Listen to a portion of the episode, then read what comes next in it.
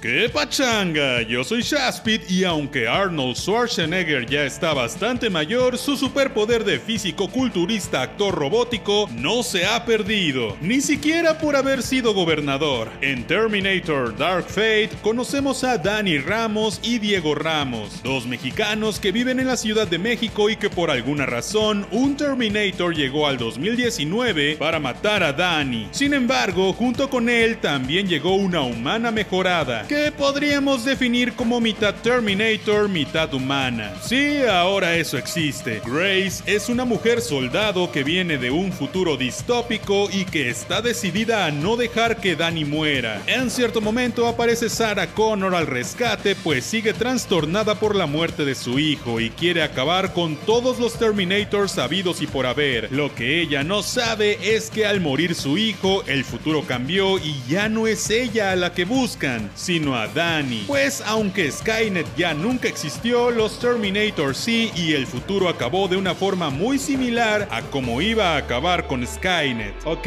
me parece que esta película hace muchas cosas bien y muchas cosas mal. Pues para empezar, esta es una secuela directa de Terminator 2. ¿Qué pasó con las demás? Pues ya no son canon y ahora todos debemos hacer como si nunca hubiesen ocurrido. Esto se debe, obviamente, a que James Cameron regresó a cuidar de su proyecto para esta movie, por lo que las otras, que de por sí estaban bastante malas, han sido borradas de la faz de la Tierra. Algo similar ocurrió con Halloween de 2018, que era una secuela directa de la primera película de los 80s, haciendo como si todas sus secuelas, que también eran muy malas, no hubiesen ocurrido. Al parecer, esto de borrar el pasado horrible de las películas se está poniendo de moda. Ojalá pudiéramos hacer eso con tus exnovias, Como dato curioso, dado cómo se manejan las cosas en cuanto a nombres actualmente en el cine, en esta película se les llaman Terminators a los robots del futuro, cuando en las primeras películas en el doblaje se les llamaban exterminadores. Esto también se debe a que el nombre Terminator terminó siendo más recordado que el exterminador, que era como se llamaba la película en Latinoamérica. Por otro lado, no puedo evitar mencionar que es una película llena de clichés, algunos que el mismo Terminator creó y otros que se han tomado de otros lados. Y es que sí creo que la historia de Terminator ya no tiene nada que ofrecer y ya comenzaron a rascar lo más que pueden en el mismo lugar, incluso aunque quieran borrar las otras películas. En Terminator Genesis de 2015 tuvimos una historia confusa que por cierto nos dejaron incompleta y que probablemente nunca sepamos qué pasó, en la que Skynet ya no existía, pero ahora existía Genesis. Aquí vemos que ya no existe Skynet, pero igual pasó lo mismo en el futuro. Y es que si esta secuela directa de Terminator 2 hubiese llegado en los 90 como debió ser, tal vez esto habría funcionado e igual habría impresionado mucho. Pero llegando en 2019, la verdad se siente como más de lo mismo. De hecho, esta historia está ya tan gastada dentro de la misma saga que hasta la misma Sarah Connor pensaba que ya sabía qué iba a pasar. Durante gran parte de la película, Sarah creía que la chica Dani, a quien tenían que salvar, era la madre de otro niño que sería la salvación del futuro, es decir, su misma historia. Y no spoilearé demasiado, pero sí diré que en general la película es sumamente predecible. Las actuaciones, al menos, son algo muy cool. De hecho, me atrevería a decir que pese a todo, la saga de Terminator siempre ha tenido actores decentes. Y bueno, el regreso de Linda Hamilton como Sarah Connor no solo trae nostalgia, no solo emociona por lo badass que es esta mujer a sus ya 63 años, sino que además se agradece su actuación tan cool. También tenemos a Diego Boneta en el cast, que lo pusieron como un mexicano, aunque no parezca mexicano, aunque sí sea mexicano. Y sí, a todos nos recuerda a Luis Miguel. Pero en esta película es el hermano de la protagonista, que la verdad es que estos dos hermanos no se parecen en nada, ni en el color de piel, ni en el color del cabello, ni en la cara. Además, él solo está como 15 minutos en la película y ya. Pero al menos lo hizo bien y podemos estar orgullosos de tener mexicanos en una película blockbuster tan importante. Arnold Schwarzenegger, como siempre he dicho, es un pésimo actor que solo puede hacer a Terminator porque pues es un robot, por lo que obviamente lo hace espectacular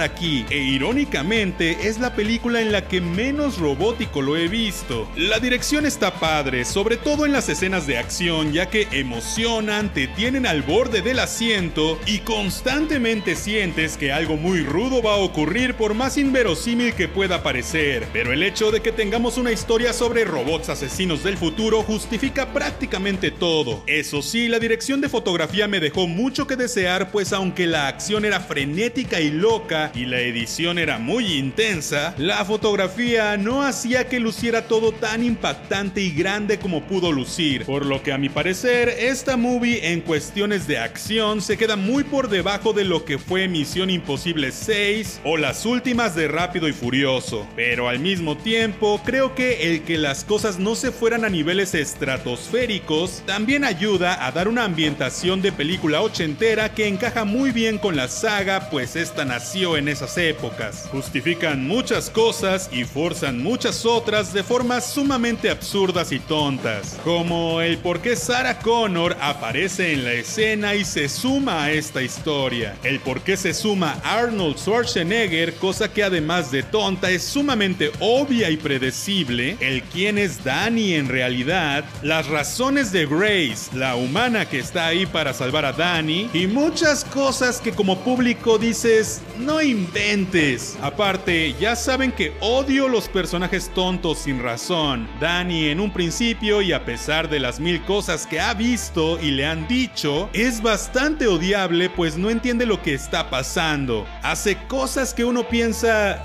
amiga, neta, date cuenta. Un robot lleva tratando de matarte desde hace horas. Viste morir a mucha gente y tú, Aún así, ¿quieres escapar de la única persona que te ha intentado salvar todo el día solo porque se está desmayando. Ah, y no se diga de la escena final. Diré un pequeño spoiler aquí, así que si no quieres saber nada, adelántale unos 20 o 30 segundos. No es posible, neta, no es posible que cuando la chica del futuro le pide que la mate para salvar a todos, Dani no quiera hacerlo. Digo, que en serio a nadie se le ocurrió que si la mata, de todos modos, sigue viva en el presente? Si la mata y salva a todos, pues la Grace del futuro vivirá en otra realidad, pues todo estaría salvado. Y es que, bueno, sí, las tramas en el tiempo son complicadas, pero hay cosas que son básicas para no confundir. Digo, si Danny en el final dice que no la mandará al pasado para poder salvarla y que no muera, entonces no se estaría creando una paradoja, pues en dado caso Danny moriría por lo que nada tendría sentido. En serio, que a nadie se le ocurrió advertirle eso? Y ya que estamos en cosas que no me gustaron, por cierto, odié las escenas en las que ellas están buscando medicamentos. Y es que sé que el hecho de que fueran necesarios estos a lo largo de la peli son para generar tensión, pero la verdad, no inventen, eran bastante tediosas, aburridas e innecesarias. Pero bueno, a pesar de estos momentos, debo admitir que no es una película aburrida. En realidad, es una película que es bastante entretenida, por más que tenga sus momentos tontos, y por más que Terminator 2 de James Cameron haya dejado la vara sumamente alta en un género que suele ser